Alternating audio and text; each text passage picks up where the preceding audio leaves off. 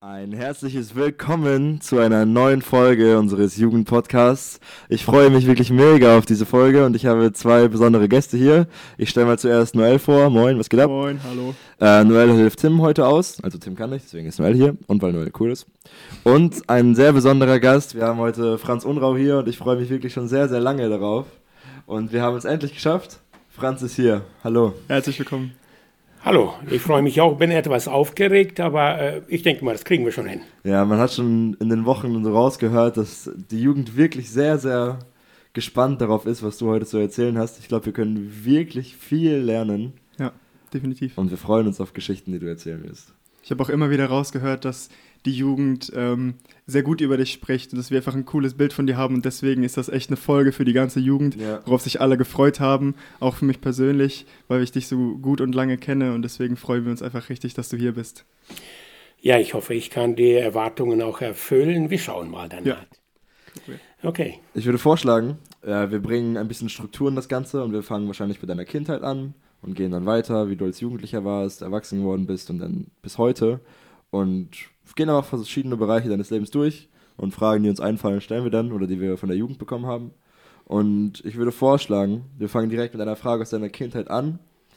Und du hast es letzten Sonntag schon mal anklingen lassen, dass deine Kindheit nicht so leicht war die, wie die von uns heute wahrscheinlich. Oder warum? Was waren die Gründe? Ja, äh, ich äh, bin ja ohne Vater aufgewachsen. Ich kenne meinen Vater nicht. Das waren die schwierigen Zeiten des, nach dem Zweiten Weltkrieg. Und ich, äh, in der Hinsicht bin ich meiner Mutter, deswegen spreche ich immer nur von meiner Mutter. Sie war meine Begleitperson. Ich kann mich, äh, meine erste Erinnerung, die habe ich die letzten Zeiten auch so immer wieder herge, äh, wieder wie, wie eine Dauerschleife wieder gespielt. Wo, äh, wie weit nach hinten kann ich mich erinnern?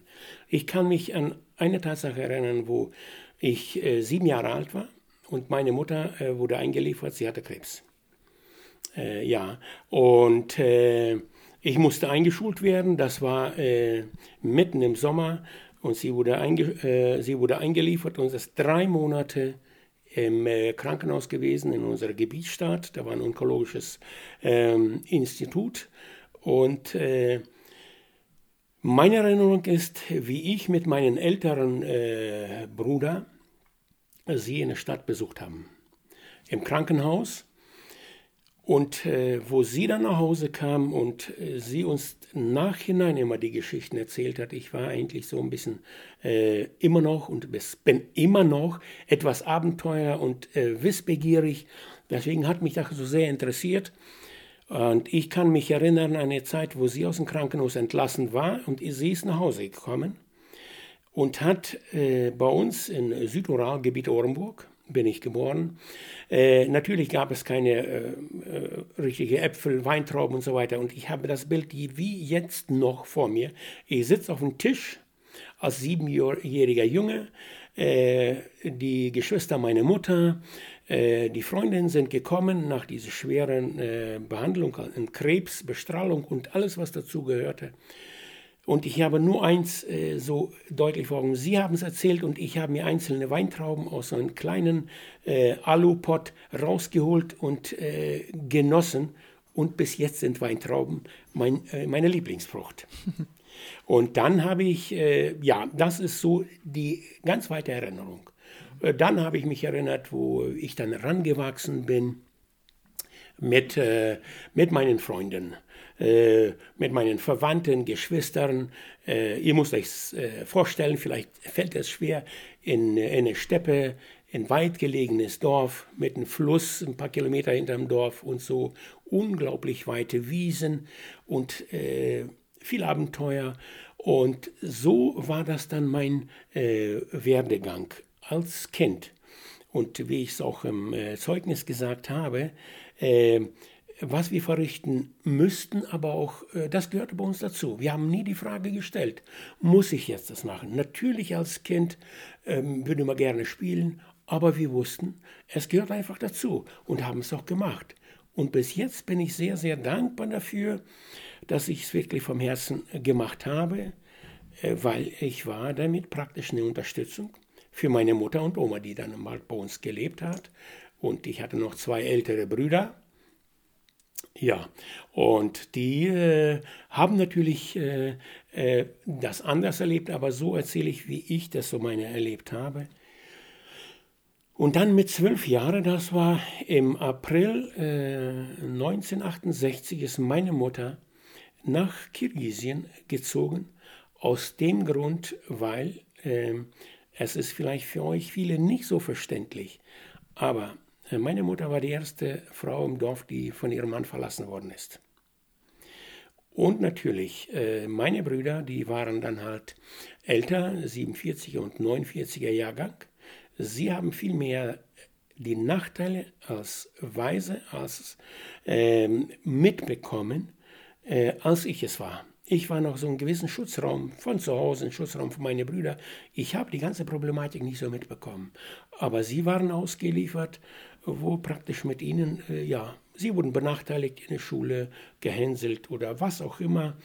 Und dann war der Entschluss meiner Mutter, von da wegzuziehen, aus diesem Dorf, um den Kindern halbwegs möglich, was in ihrem Rahmen war, äh, den Kindern ein behütetes äh, Zuhause zu geben, um nicht benachteiligt zu äh, sein, sind wir halt nach Mittelasien, nach Kirgisien gezogen. Mhm. ja, und ich habe dann, das war im April 68, und dann habe ich natürlich meine fünfte Klasse noch da beendet. Und dann hat mein Onkel, Onkel Franz, äh, seinetwegen heiße ich Franz, das war der jüngste Bruder meiner Mutter. Mhm. Ähm, er hat mich dann mit meiner Cousine nach Kirgisien gebracht und dann bin ich mit zwölf Jahren dahin. Und das war für mich, muss ich schon sagen, äh, das sehe ich jetzt aber nachhinein, ein Lottogewinn. Echt gesagt ein Lottogewinn.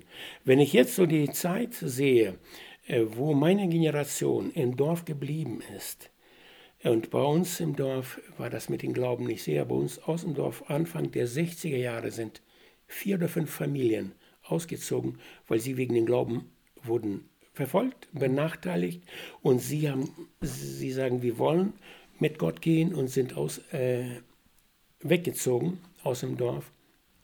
Und mit zwölf Jahren, wo ich nach Kirgisien gekommen bin mit meiner Mutter, bin ich in eine Gemeinde gekommen wo ich dann so den Werdegang auch meinen Glauben und mitwachsen praktisch in eine christliche Umgebung. Mich haben sie mitgenommen.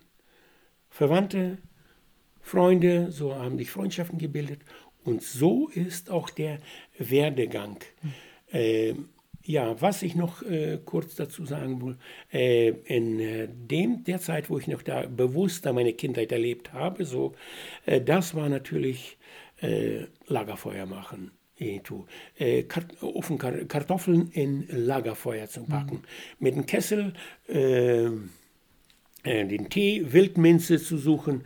Äh, das waren so Abenteuer und so weiter. Das erinnere ich mich sehr, sehr, sehr gerne daran. Ich habe wirklich eine schöne Kindheit.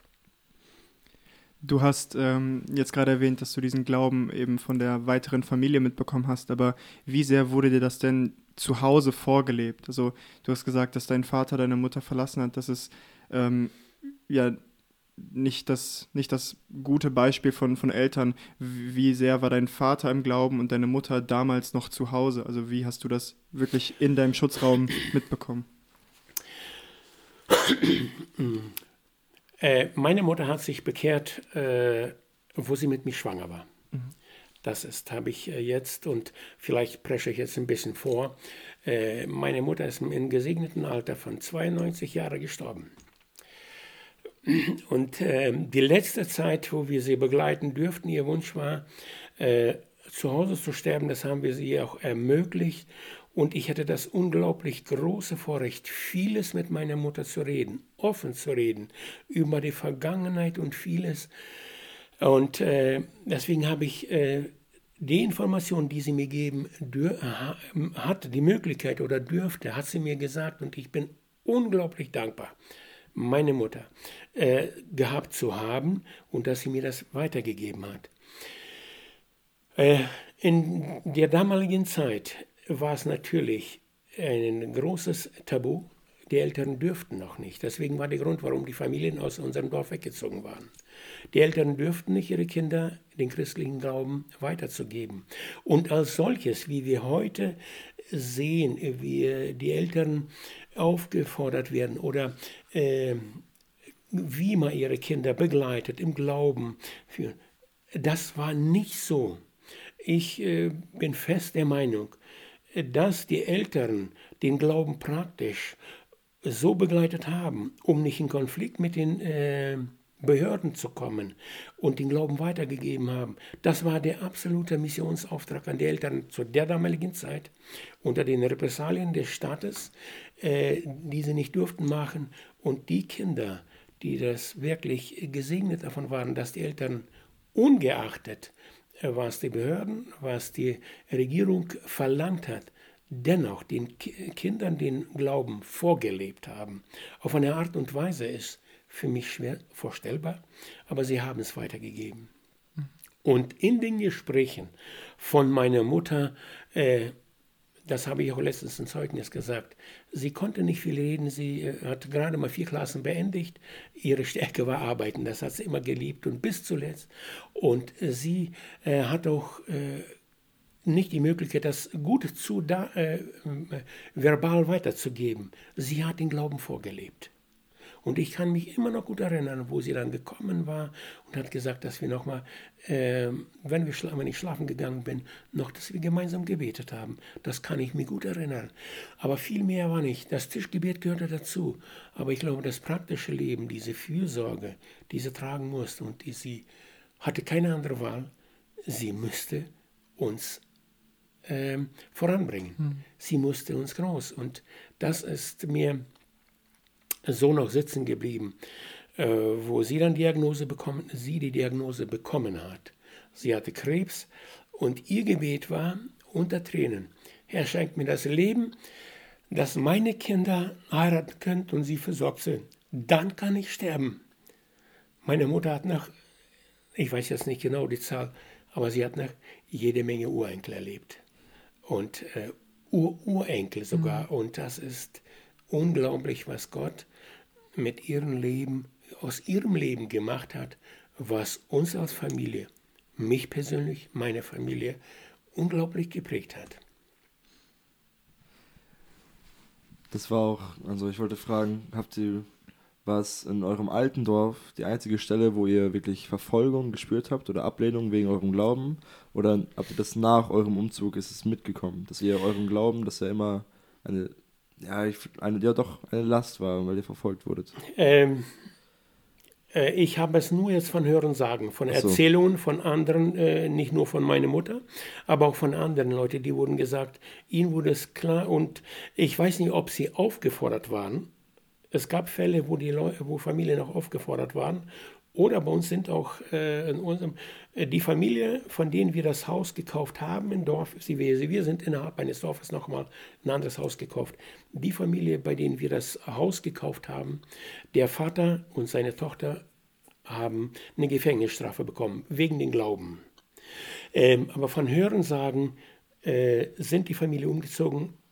Den Eltern war bewusst, wenn wir unsere Kinder im Glauben erziehen wollen und sie im Glauben, äh, dass sie daran wachsen und Christen werden, dann müssen wir von hier wegfahren. Und äh, 56, 1956 äh, ist ja den Deutschen äh, die Reisefreiheit erlaubt äh, gewesen, weil dann war die äh, Ausgangssperre aufgehoben, gerade für die deutsche Bevölkerung in der ehemaligen Sowjetunion. Und dann sind natürlich viele, viele Familien aus dem hohen Norden, wo sie verbannt waren, verschleppt waren in äh, Arbeitslager, äh, sind die äh, viele Familien in die südliche Regionen in äh, Mittelasien gezogen, wo auch immer, aus den äh, harten hohen Norden weg und so. Und dann haben diese Familien, ich glaube, ihnen war die Verantwortung bewusst, wir haben die Verantwortung für die Familie und äh, dann, aber ich kann es nicht hundertprozentig sagen, dass es meine Mutter auch aus diesem Grund, ich denke immer schon, sie hat es mir nicht gesagt, aber den Grund, warum äh, sie das gemacht hat, war einfach der Schutz für uns als Kinder, weil wir ohne Vater aufgewachsen sind, was ich nicht so mitbekommen habe. Ich war als unser mittlerer Bruder, mein äh, Bruder Peter, der jetzt schon äh, 17 Jahre Pflegefall ist, ähm, ich war neun Jahre jünger. Daher habe ich das nicht so mitbekommen, was meine Brüder Hans und Peter alles so miterlebt haben. Das habe ich von den Erzählungen meiner Mutter mitbekommen.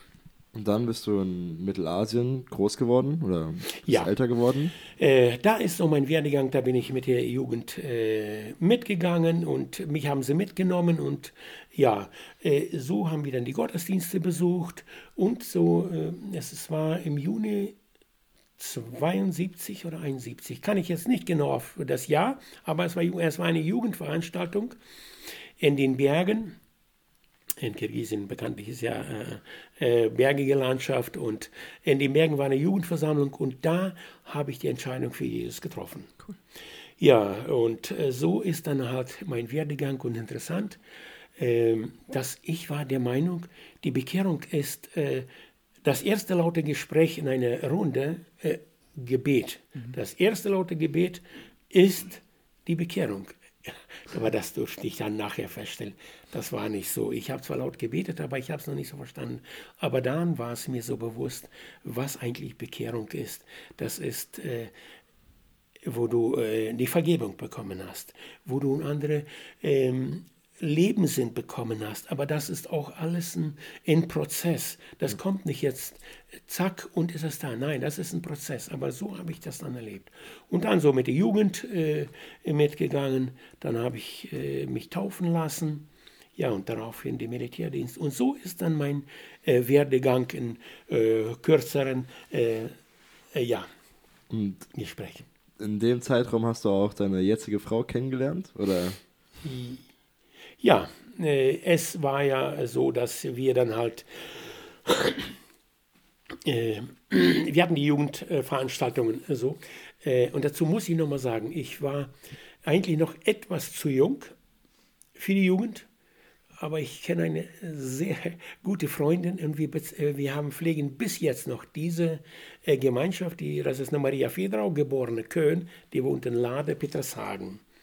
Unsere Mutter Sie war, äh, ihr Vater war verstorben äh, und unsere Mütter haben zusammengearbeitet in der Landwirtschaft. Und so ist unsere Beziehung entstanden und sie war, ist, sie ist, äh, nicht wahr, sie ist äh, drei Jahre älter wie ich. Und äh, sie hat mich immer so ich sag's mal so, mitgeschmuggelt in die Jugend. Da waren nicht alle Jugend äh, so einverstanden damit, weil ich noch etwas jünger war. Aber sie hat mich so mitgenommen und ich bin äh, der Maria sehr dankbar. Und deswegen, wir haben eine sehr gute Beziehung immer noch miteinander. Und so hat sie mich mitgenommen. Und weil wir die Jugendstunden halt nicht bei uns im Gemeindehaus hatten, immer in den, äh, den Häusern von den Jugendlichen. Es war auch nicht alles immer so einfach, aber dann haben wir dann, und bei uns waren äh, wir waren in Krasnaretschka, das heißt Roter Fluss. In dem Dorf, da war unser Gemeindehaus und die Hauptjugend war ein äh, Dorf Ivanovka und Dorf Budjonovka. Da waren noch einige und Elvira, sie kommt aus Budjonovka.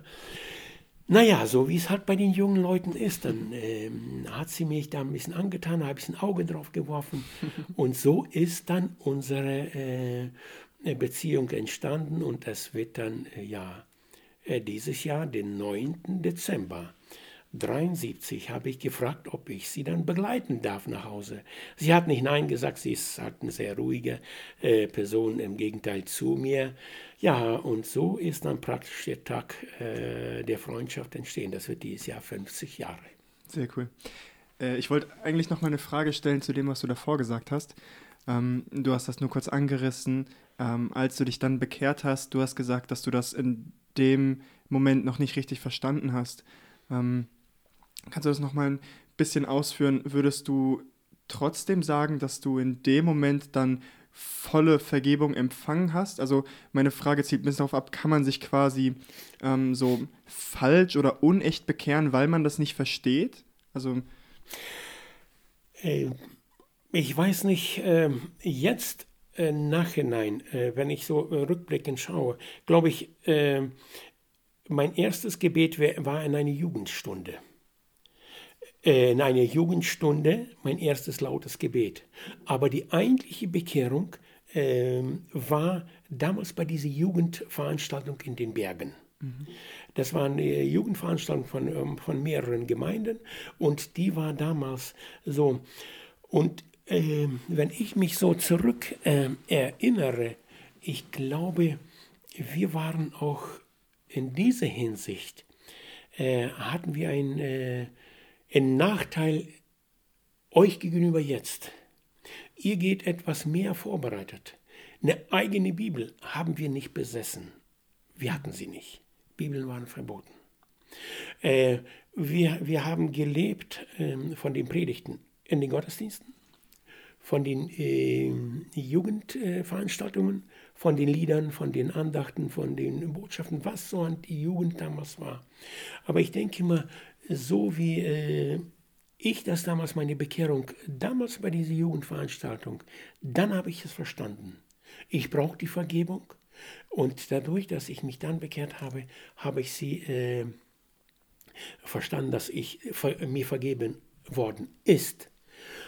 Aber so die Tiefe und die Breite eigentlich dessen, was eine Vergebung bedeutet, was Gnade bedeutet, ist viel, viel, viel äh, breit, äh, äh, fächiger und gelegt. Und das ist meines Erachtens nach, nach wie vor ein Prozess, in den wir hineinwachsen müssen, wo es einem viel bewusst wird, auch mit der Zeit.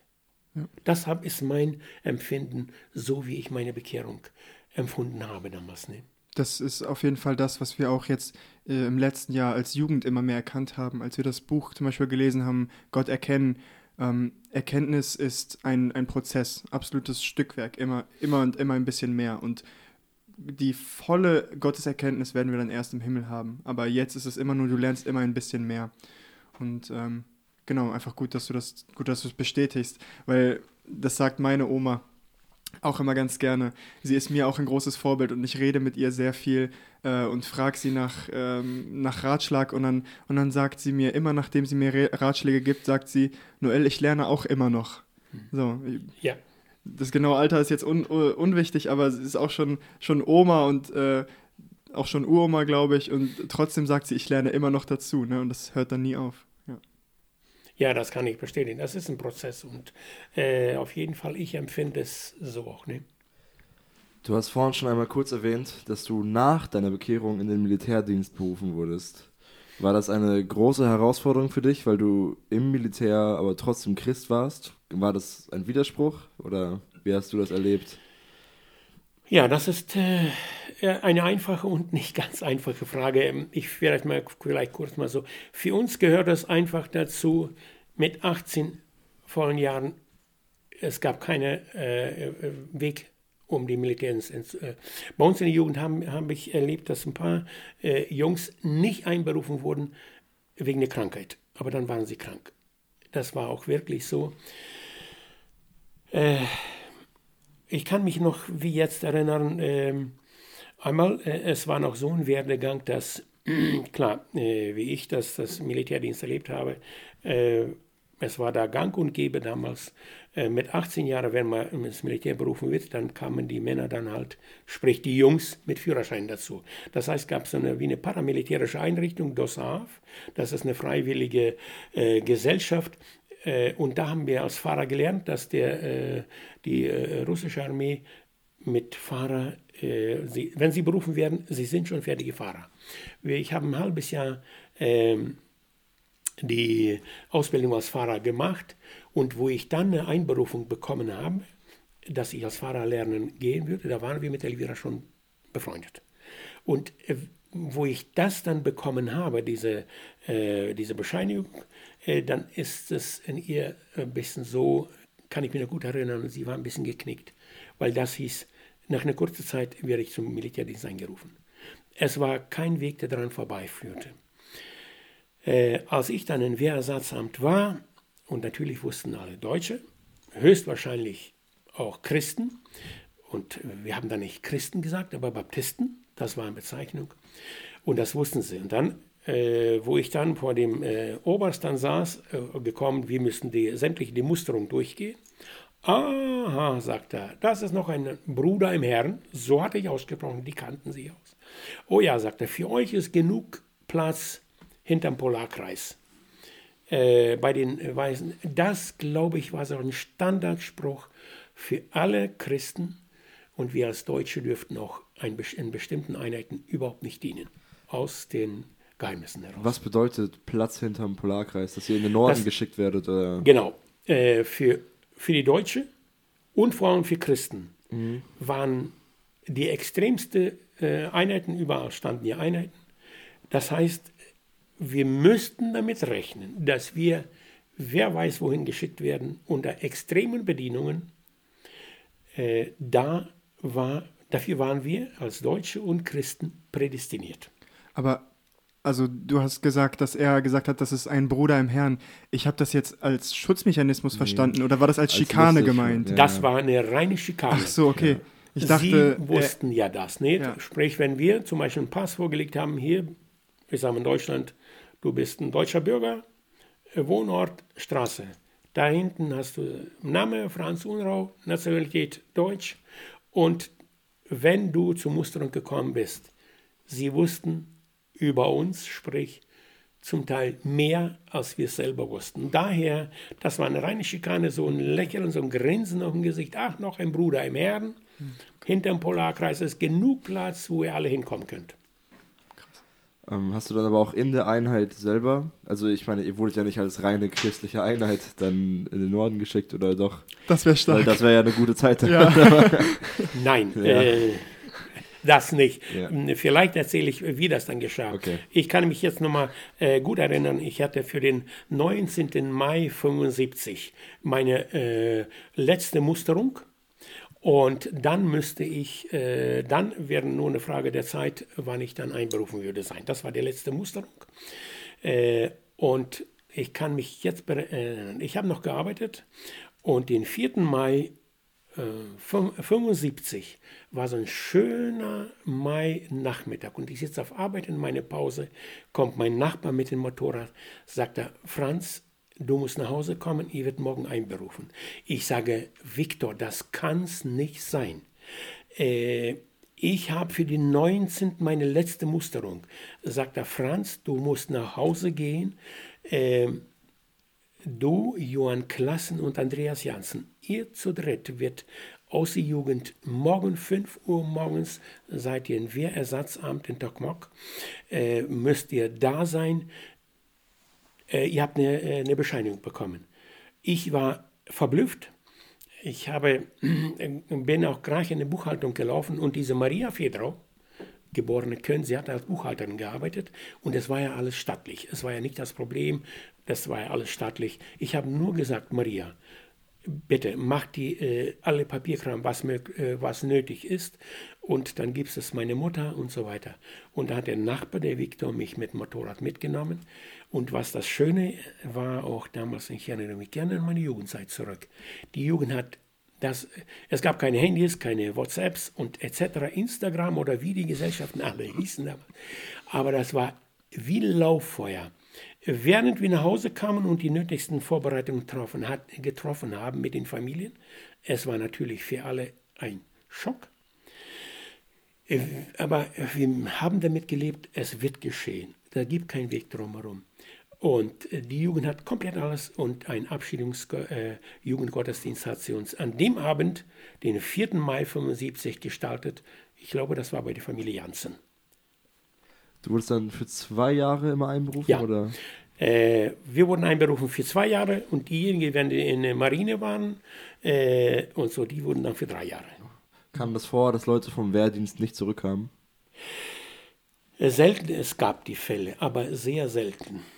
Es gab, äh, und dann, wo ich dann äh, einberufen äh, dann wurde, ähm, äh, wo ich später in meine Einheit kam, ich sage nicht zu der Einheit, erstaunlicherweise bin ich nicht in den Polarkreis gekommen. Mhm. Ich habe der Umgebung von Moskau gedient. Welche Einheiten sage ich nicht. Eigentlich dürfte ich da gar nicht dienen. Aber die Einheiten hatten wohl enormen ähm, Mangel an Fahrer. Wir sind 16 Mann außerordentlich da einberufen. Das waren alles Deutsche, alles Fahrer. Und wir sind in Einheiten gekommen, in die wir eigentlich nicht dürften mhm. kommen. Also ein Segen doch am Ende. Dass wir ja, ich hatte keinen schlechten Dienst. Ich hatte keinen schlechten Dienst, muss ich sagen. Ähm, natürlich wussten sie, dass äh, ich Christ bin. Ähm, ich hatte einen äh, Andreas Neumann, der wohnt hier in, in Halver. Mit dem äh, habe ich zusammen gedient in einer Einheit. Und wir hatten noch Kontakt zu den, äh, den Johann Klassen, der wohnte 30 äh, Kilometer weiter von unserer Einheit, stand seine Einheit. Wir haben uns zwischendurch gesehen dann halt. Mhm. Ne? Und so war dann äh, der Werdegang und so dann halt. Ne? Gott hat einfach in diesem Weinberg noch ein paar Arbeiter gebraucht, deswegen hat er da die ganzen deutschen Christen geschickt. Ja, äh, so war das. Und das waren für, gut, ich hatte Urlaub auch bekommen, ich wurde auch operiert im Dienst, aber ich dürfte nicht nach Hause, aus welchen auch immer Gründe.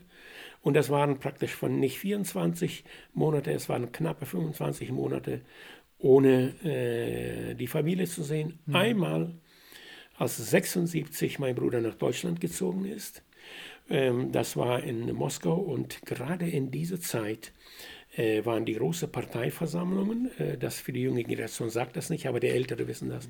Und dann war Moskau ein Sperrgebiet für äh, Armeeangehörige. Aber wo meine Mutter und mein Bruder Hans äh, Peter dann verabschiedet haben mit der Familie nach Deutschland, haben sie mich in der Einheit äh, besucht. Mhm. Elvira hat mich vorgewarnt, mit dem Brief, auch keine WhatsApp und so weiter. Ne?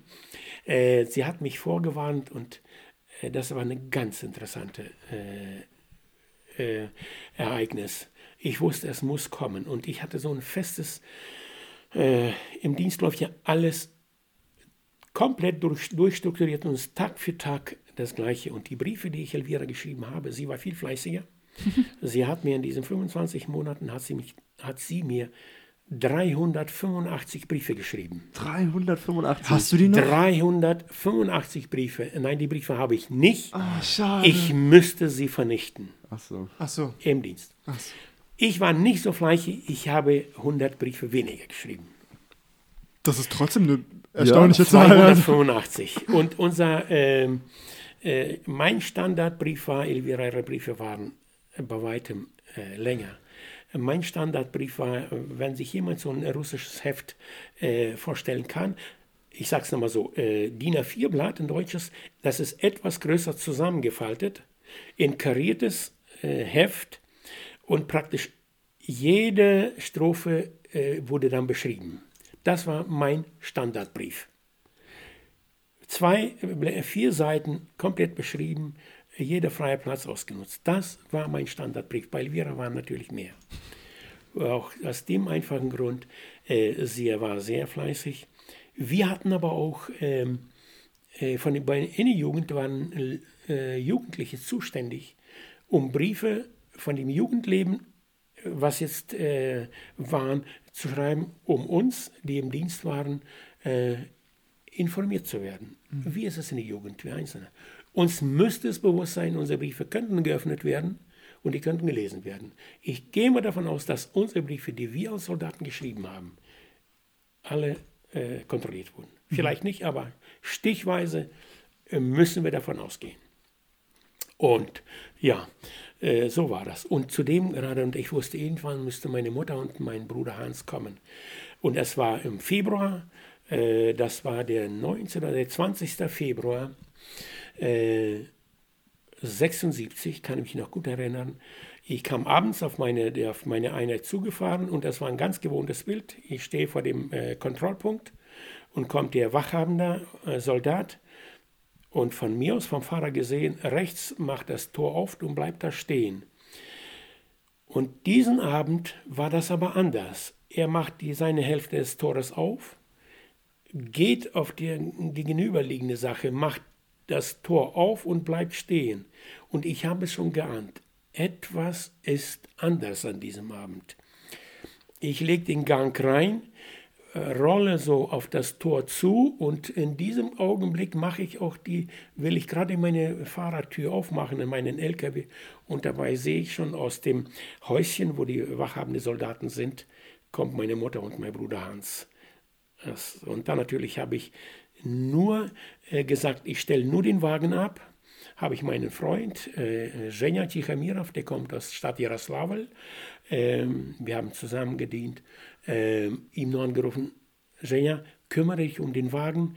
Ähm, meine Mutter und mein Bruder sind hier, ich komme nicht schlafen. Und da haben wir dann die Nacht da verbracht, in dem, da war ein Besucherraum, äh, vieles erzählt und morgens sind sie auch mit dem Bus wieder zurückgefahren. Und äh, ja, dann ist äh, mein Bruder Hans nur nach Hause geflogen, kam nach Hause und dann, ja, Noel ist deine Mama geboren, den 22. 22. Februar 76. Ja. Habe ich mir gerade auch gedacht. Ich wollte gerade nämlich noch fragen, hat er dann quasi die Geburt seiner, seiner Tochter verpasst?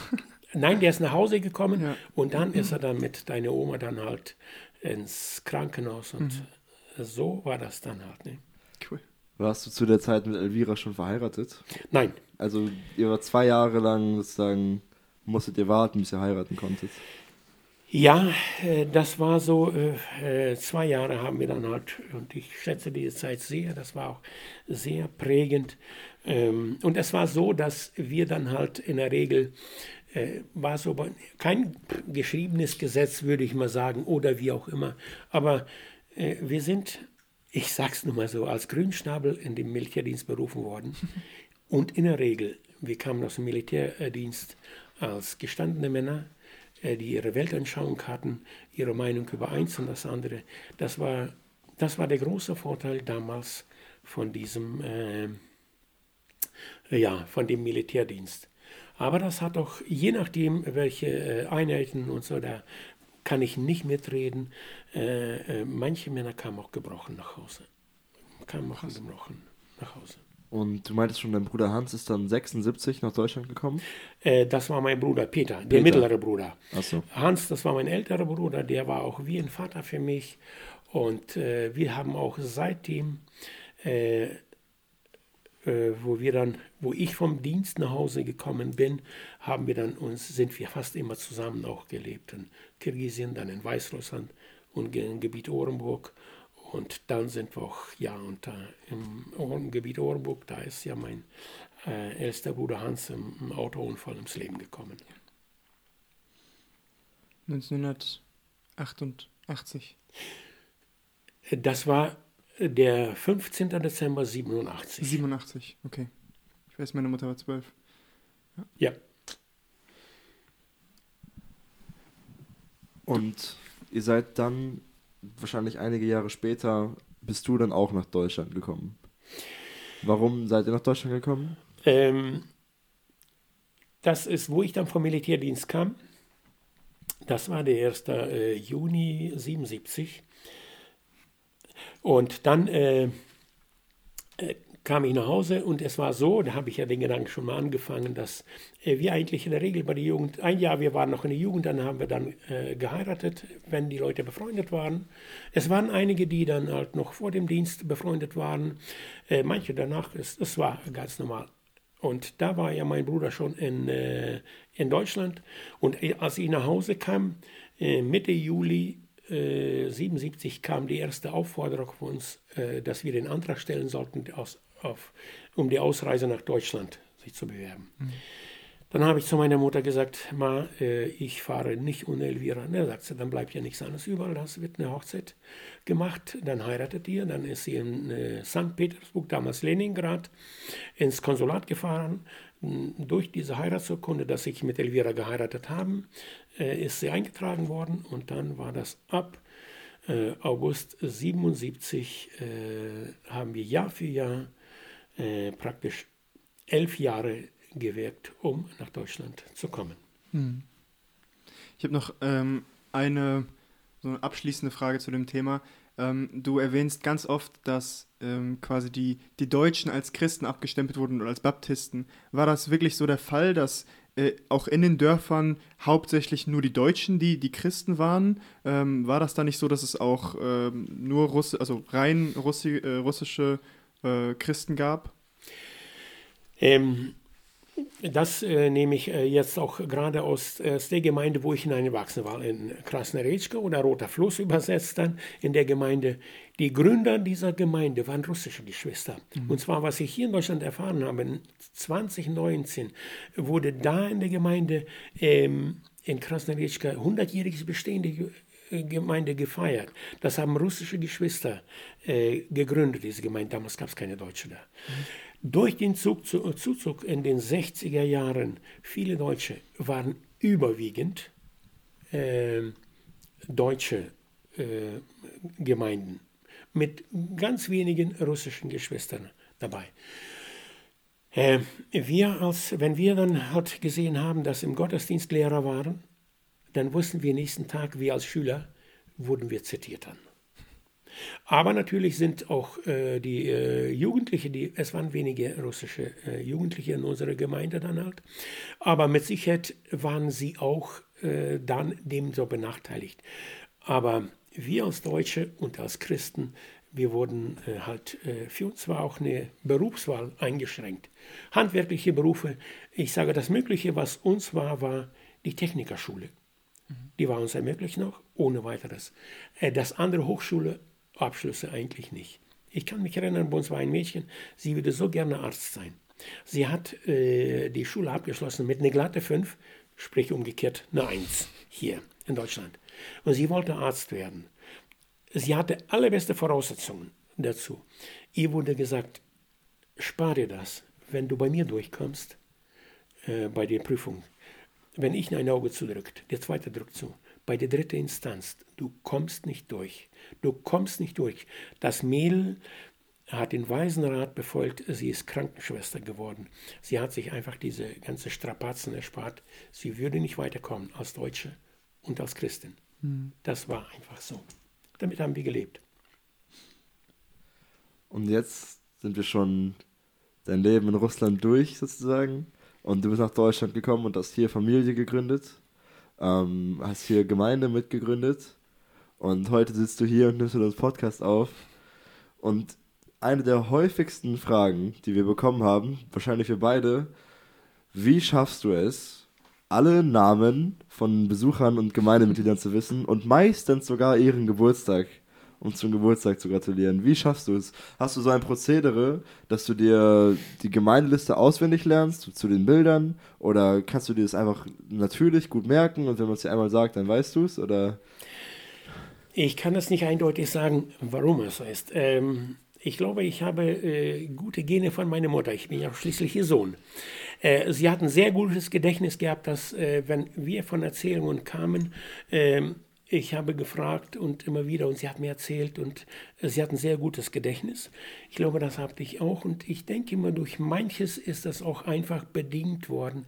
Meine Mutter sagt, sie hat viel Ärger mit ihren beiden älteren Söhnen in der Schule äh, das habe ich ihr erspart. Ich hatte, war sehr lernfähig, habe auch gerne gelernt und sie hat mit mir keine Probleme.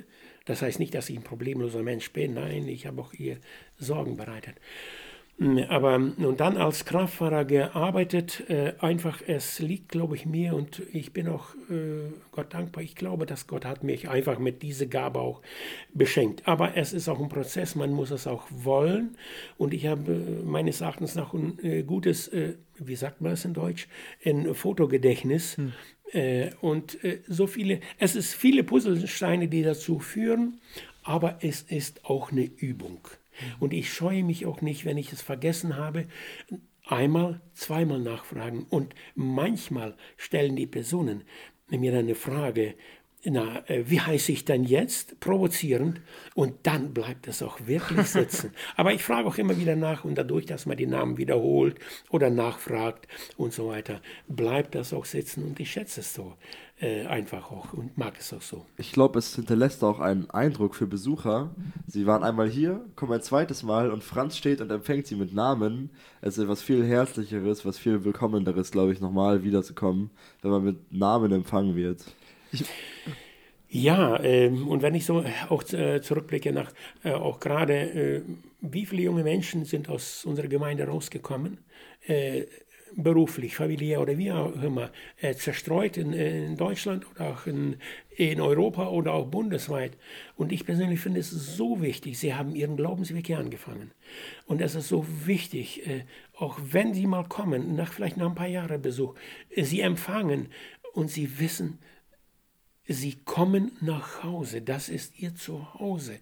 Und ähm, ich glaube, das ist eine Art und Weise, wie wir auch Menschen, die vielleicht kein Zuhause haben, kein geistliches Zuhause oder auf einer Gabelung ihres Lebens stehen, so können wir Menschen Äh, Gott wird in ihnen das wirken. Wir nicht, aber wir sind vielleicht ein kleiner Puzzlestein, ein kleiner Wegstein, äh, durch den sie näher äh, dazu kommen können, um gerade sagen und einfach ihm sagen, herzlich willkommen.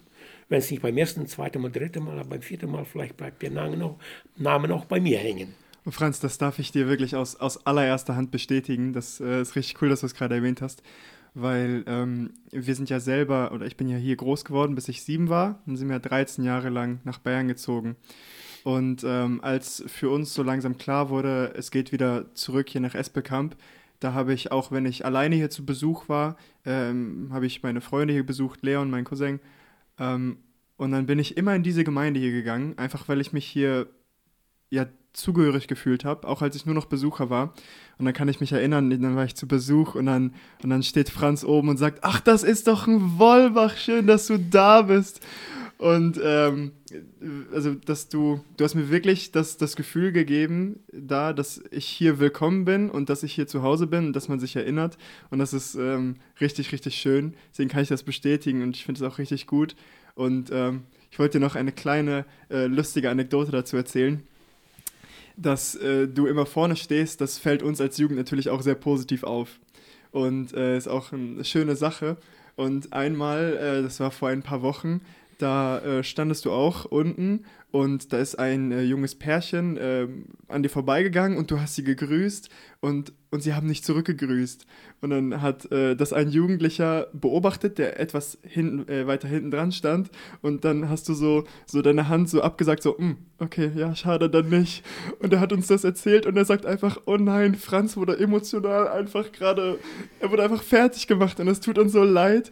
Und wir freuen uns wirklich, morgens zu kommen und wir wissen, Franz Unraus steht da und er begrüßt uns. Das ist immer wieder schön und das fällt uns auch sehr positiv auf. Und alles, was du über deine Mutter erzählt hast, über Anna Wiebe, meine Oma, ähm, das fällt mir, wenn ich, äh, oder wenn wir auch noch gleich ähm, darüber reden, wie, wie du hier deine Gemeindearbeit leistest, ähm, das fällt mir in deiner Gemeindearbeit sehr auf. Das, was du über sie als Mensch gesagt hast, sehe ich bei dir in der Gemeindearbeit, weil du viel im Hintergrund machst, weil du ähm, immer, wenn es was zum Kümmern gibt, dann, dann bist du da und du lebst das wirklich vor. Und dafür habe ich großen Respekt. Und ähm, ich weiß nicht, ob du schon mal gepredigt hast oder ob du predigst regelmäßig, das habe ich noch nicht er erlebt, aber dass du praktisch da bist und das einfach vorlebst, nicht mit großen Worten, sondern mit deinem echten Leben, das sehe ich in dir. Und das, du hast ja auch gesagt, du hast viel von deiner Mutter und das, das sehen wir einfach, finden wir gut. Ähm, ich habe nicht, äh, wo die Gemeinde angefangen hat, äh, ich habe Gottesdienst geleitet, ich war ja auch im Leitungskreis. Ähm, ich sage es offen, ich bin kein Prediger. Mhm. Ich bin kein Prediger. Ähm, ich bin eher, ich denke immer, Gott hat mich äh, begabt und bei weitem äh, fülle ich auch nicht immer meine äh, Aufgaben ganz auf. Aber äh, was ich persönlich auch finde, ich finde es sehr schön auch, äh, dass wir einfach wir müssen in diesen Zeiten, jetzt in diesen Zeiten, sehr zueinander finden. Äh, das heißt, ich will nicht sagen, dass wir auseinander uns gelebt haben. Nein, mhm. das nicht. Wir sind zusammen, aber wir müssen das. Es ist kein Selbstläufer. Es ist wichtig, dass wir über Generationen ergreifen. Wir müssen so die Freiheit haben, auf die Junge zuzukommen, auf die jüngere, auf mittlere Generation. Äh, genau das gleiche, nicht nur wir Alten auf die Jungen, aber auch so gegenseitig zu. Es fehlt so. Und heutzutage finde ich, das ist mein persönliches Empfinden, nach diesen wirklich schlimmen Jahren der Pandemie, wir müssen miteinander äh, wieder ins Gespräch kommen, über Banalitäten, über alltägliche Sachen und das auch. Und es ist uns als Kindern Gottes äh, gegeben. Wir sind der Mutiger. Uns erschreckt vieles. Und ich bin auch der Meinung, dass wir zu vieles und gerade mit den Negativen befassen. Das ist vor Jahrtausenden in, in sein Wort niedergeschrieben, dass es kommen wird. Wir werden da nicht ändern. Aber wenn wir in den zwischenmenschlichen Beziehungen, in der Gemeinde, in unserem Umfeld mit Nichtchristen, äh, das tun werden, so die, äh, die Bibel, sein Wort uns auffordert, werden wir vieles verändern.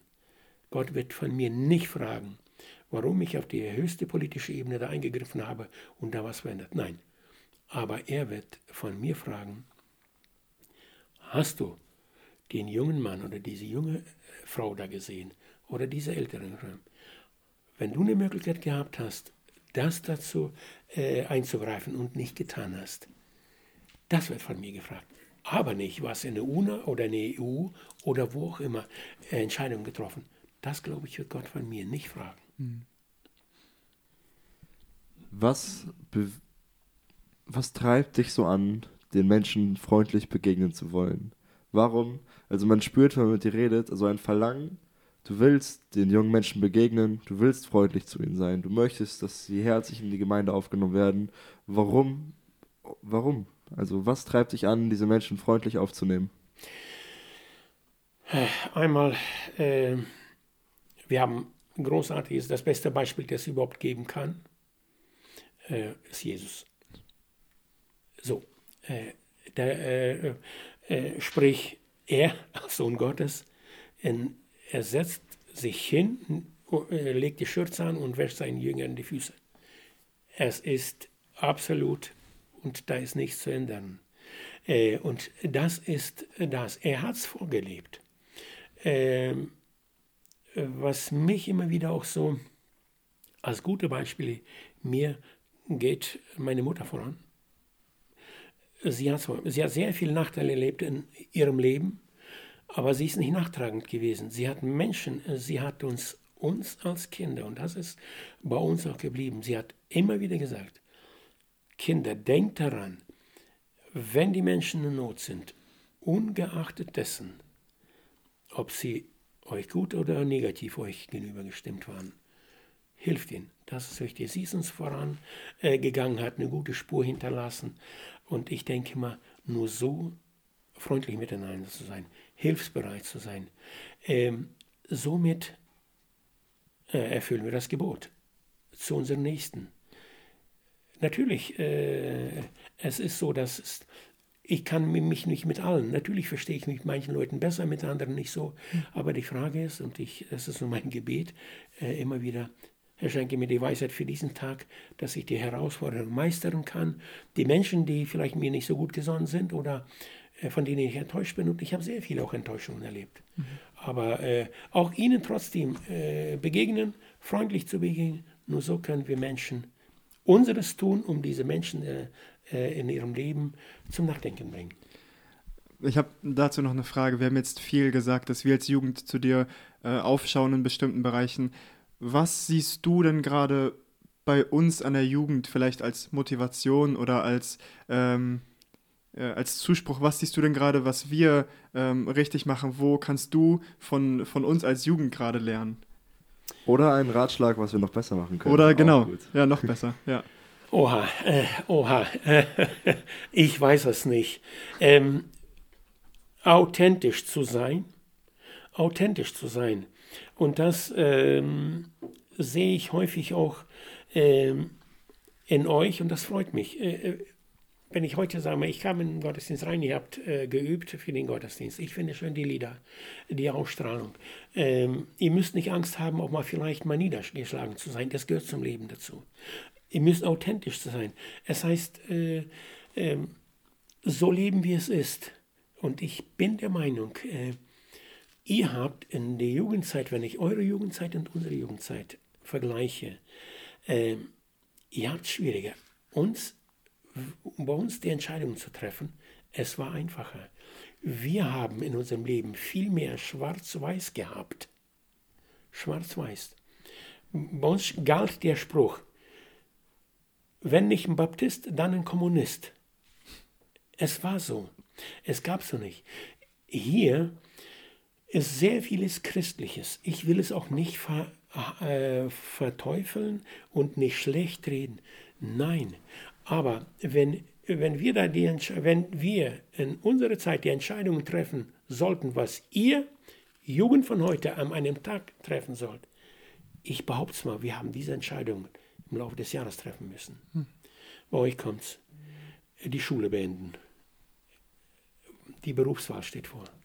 Die Partnerwahl steht vor, sehr wichtig. Und viele Sachen, da kommt der Führerschein und so weiter. Und so weiter. Diese Entscheidungen gab es bei uns auch, aber nicht in der Intensität und nicht so wie am laufenden Band. Und das ist auch Freunde und so weiter und so fort. Wir wussten, da sind Freunde, die mit uns Kontakt haben. Okay, sie sind uns äh, gut gegenüber gesonnen. Äh, die uns nicht gut, äh, gut gesonnen uns gegenüber sind. Die haben von uns Abstand genommen, das war eindeutig. Und das, denke ich mal, ist schwieriger für heute.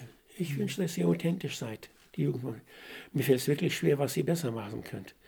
Ich kann gut reden, wenn ich rückblickend auf mein Leben sagen kann. Aber ich bin in einer ganz anderen Gesellschaftsform aufgewachsen. Mhm. Ihr seid es hier. Und ich musste, ich, sprich ich mit Elvira, wir müssen auch. Wir sind mit 32 Jahren nach Deutschland gekommen.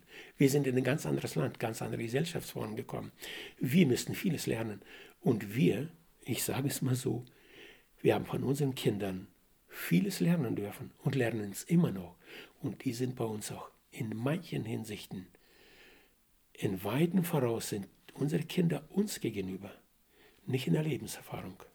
Mhm. Und das, ich kann nur sagen, bleibt treu, seid authentisch. Äh, ja.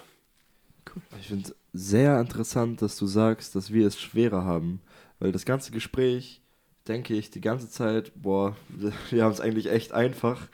Wenn man hört, dass ihr mit 18 zwei Jahre immer weg musstet, das war keine Frage. Als ich 18 war, du, mein Bauch knurrt gerade, als ich 18 war, da hatte ich die freie Wahl, was ich in meinem Leben machen möchte. Und natürlich ist es schwer, eine Entscheidung zu treffen, aber wir, also wir werden unser ganzes Leben darauf vorbereitet, jetzt für Jesus zu leben. Es wurde einmal in die Wiege gelegt, wir wachsen in der FEBG auf, so. Ähm, Was gibt's Besseres? Ja, Kinderstunde, Jungschatini und jetzt Jugend. Und ich lerne Menschen kennen, die für Jesus brennen. Und das gab es bei euch bestimmt auch. Aber wenn ich mir heute anschaue, wie unsere, was für Möglichkeiten die Jugend hat, denke ich einfach nur, wow, also davon können Länder, glaube ich, gar nicht träumen, was wir hier jeden Freitag erleben.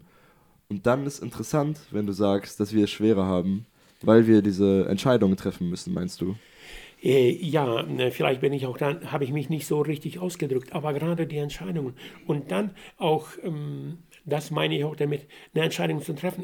Und ich hoffe, ich habe sie richtig äh, getroffen. Äh, diese Entscheidung, sie hat ja, jede Entscheidung hat ja Konsequenzen. Und äh, denn dann, wenn eine falsche Entscheidung getroffen worden ist, sind die Konsequenzen dementsprechend. Ja. Und ein Sprichwort äh, begleitet mich immer wieder. Ich finde es so treffend. Beurteile nie Situationen von gestern mit dem Wissen von heute. Mhm.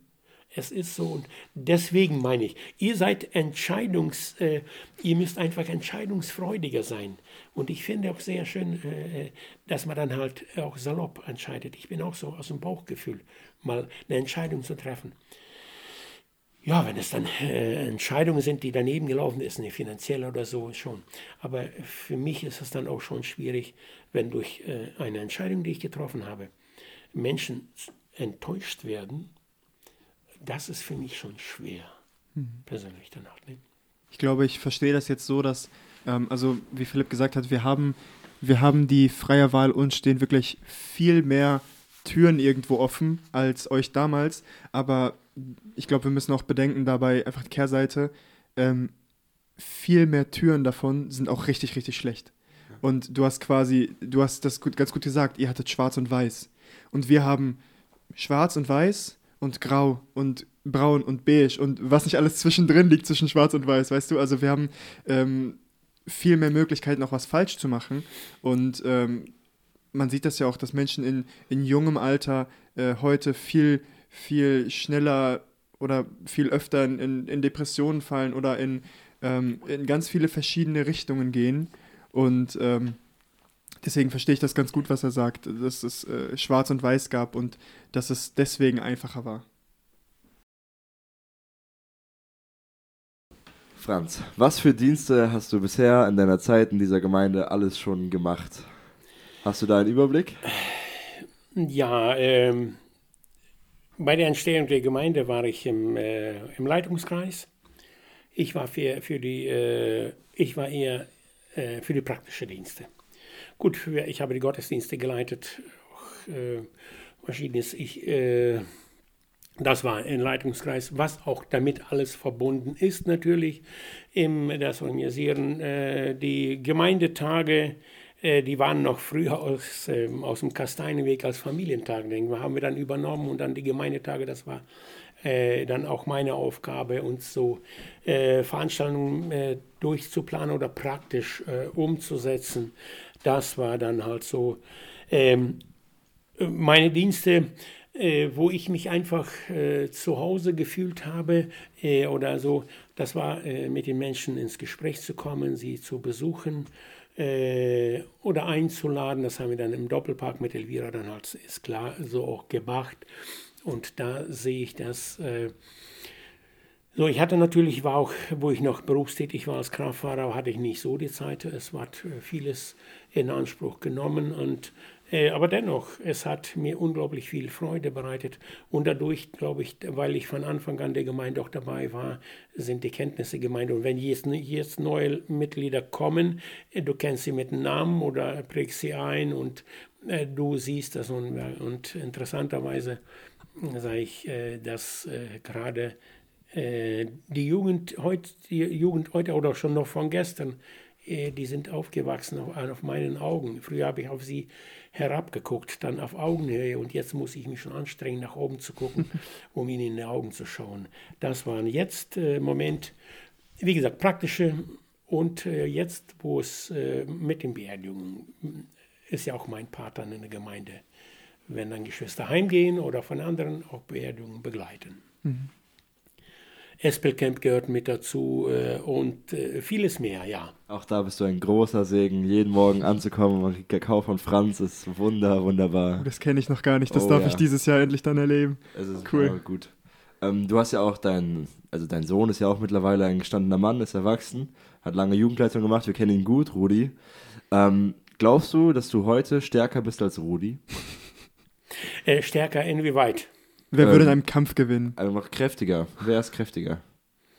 Äh, kräftiger von physischen meinst du? Ja, ja. Von physischen. ähm, ich, äh, da würde ich schon mal vorsichtig sein. Kann ich nicht sagen. Ich muss schon sagen, äh, gut, ich habe vielleicht die Erfahrung, wie man äh, anpacken soll und so, äh, um, sagen wir mal, so, ähm, ja, ich sag's nochmal so, 50-50 würde ich Okay, ja, das ist interessant. Rudi hat sich heute übrigens bestimmt sehr über die Predigt gefreut, als Justin mit der Bergsteiger-Anekdote ja, angefangen hat. Ja, ich dachte auch an ihn gleich. Ja. okay, ähm, wir stellen uns mit äh, ein paar Jugendlichen immer wieder mal so die Frage, wer von den Ältesten ist so der Stärkste. und Rudi ist da im Kreis noch nicht drin. Wir haben bisher Michi als den Stärksten von den Ältesten. Wir glauben, wenn die gegeneinander ringen würden, dann würde Michi gewinnen. Ich glaube, Michi ist der Stärkste von den Ältesten. Glaubst du, dass du gegen Michi gewinnen würdest im Ringen? Weil Michi ist schon er ist ein Brett, glaube ich. Hm, ja, äh, ich weiß es nicht. Ich weiß es nicht. Ich glaube eher nicht von Kräfte ist es, sind die schon. Äh, ich bin ja auf einem absteigenden Ast. Ne? ich weiß aber natürlich durch die Lebenserfahrung, wie man ja. vielleicht mal anpackt und so, wo man dann halt den Schwerpunkt mal ansetzt, wo man dann, ich sag mal, den längeren Hebel anwendet äh, oder wie auch immer. Das könnte mein Vorteil sein, aber von der Kräfte mäßig. Schlau kämpfen. Schlau das ist nämlich. Ja. ja. Aber naja, das werde ich wahrscheinlich in meinem Leben nicht sehen. Na, wer weiß. Dann ist es ja so.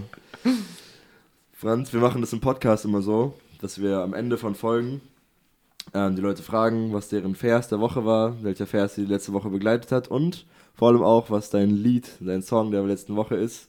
Hast du da eine Antwort für uns? Äh, Vers, ich kann jetzt nicht sagen direkt Vers. Ich habe heute eine sehr gute Andacht gelesen. Äh, was ich bin jetzt gerade in dem Predigerbuch durch äh, und der letzte Vers sagt mit meinen Worten, äh, die Summe alle, äh, fürchte Gott. Und halte alle seine Gebote. Und halte seine Gebote. Das ist mir so sitzen geblieben. Äh, äh, ganz besonders und ich äh, bin auch sehr dankbar dafür, dass ich diesen Gott kennen darf und in seiner Erkenntnis auch wachsen. Ein Lied, ich habe viele Lieder, aber was fällt mir jetzt ein? Ich habe gestern äh, das Lied auch wiederum gehört, wo ich dann halt ein äh, paar Sachen für Camp abgeholt habe aus Lehrte. Ich finde es sehr gutes Lied ist, sehe ich dann auf meine Hände. Ja, kenne ich. Wirklich ein sehr, sehr gutes Lied. Ja, ein sehr gutes Lied. Ich kenne sehr viele gute Lieder. Ich könnte noch, oder Lass du mich stille werden. Diese zwei Lieder, die sind mir so. Gestern habe ich sie beide nochmal für mich so gesungen unterwegs, wo ich dann mit den äh, Bo-Liedern war und so weiter. Diese beiden Lieder, die sind für mich auch wirklich. Ich glaube, es ist auch sehr passend gleich zum Abschluss für die Folge. Sehr gut.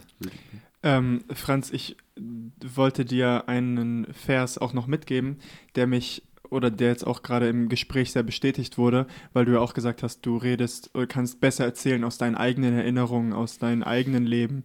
Und ähm, ich habe einen Vers, der mich jetzt schon ein bisschen länger begleitet. Der steht in Jesaja 26, Vers 8b.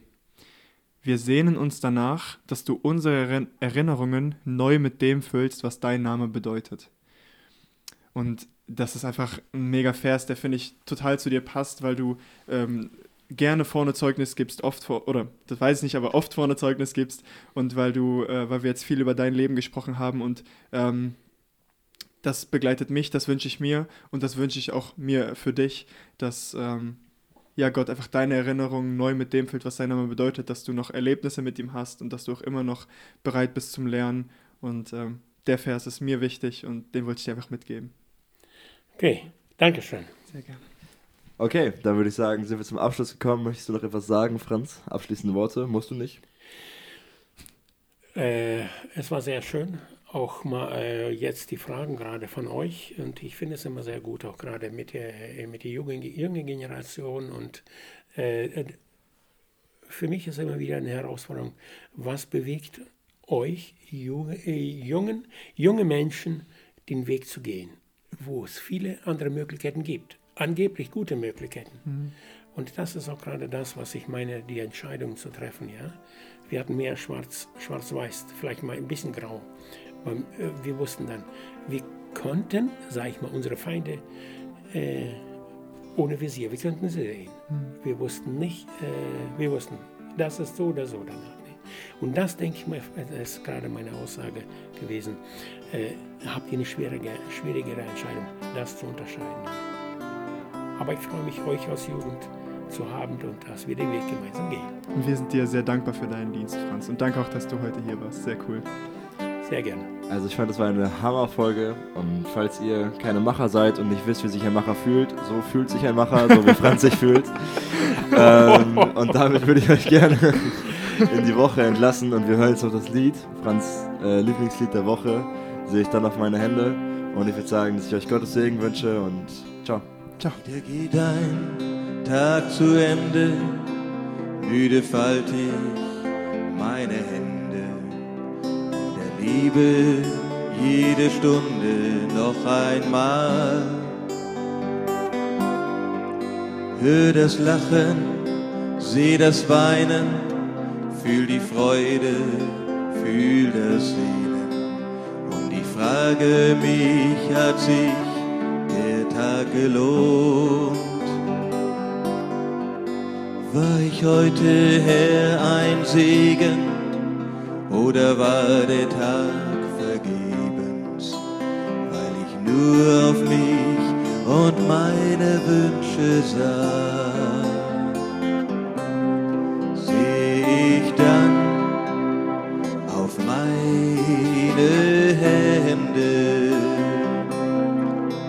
Lass ich alles vor deinem Throne los. Denn nur dann, Herr, wenn du füllst meine Hände,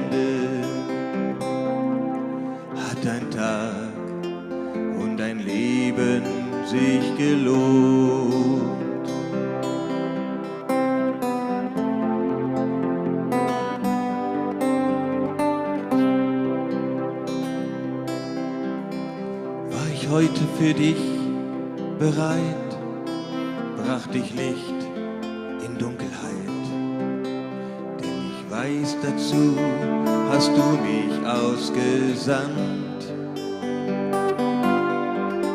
war ich heute Salz der Erde, eine Stadt auf hohem Berge, habe ich geleuchtet, her als Licht der Welt. Wurde ich als treu erfunden oder war ich zu als Bote für die Welt.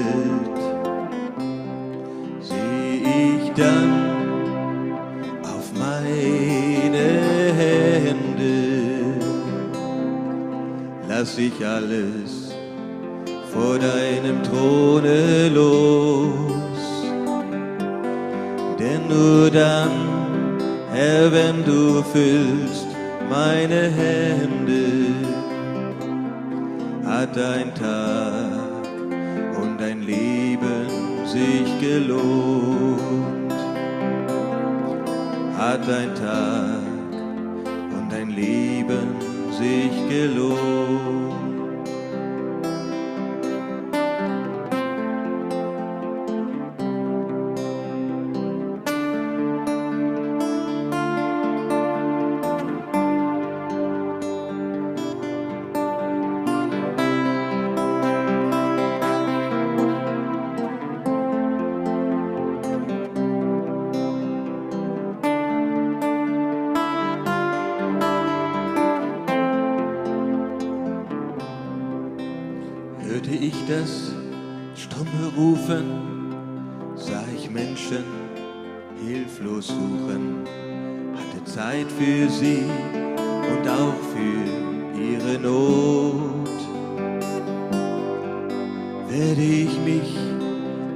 freuen.